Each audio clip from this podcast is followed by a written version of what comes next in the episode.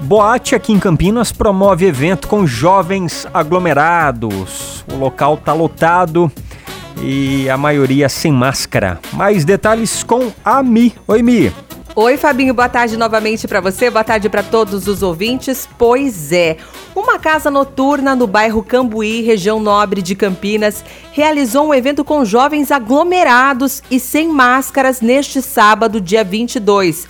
O estabelecimento tinha dezenas de pessoas e descumpriu regras de enfrentamento da pandemia da Covid-19.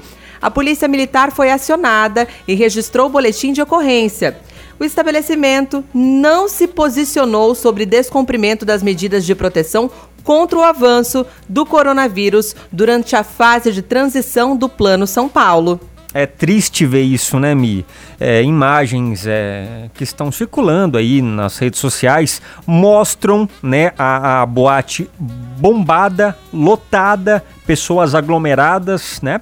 o local está lotado e também tem vídeos que mostram que a festa vai até o dia clarear. Lamentável, né? Triste isso. Sua revista diária. Revista Nativa.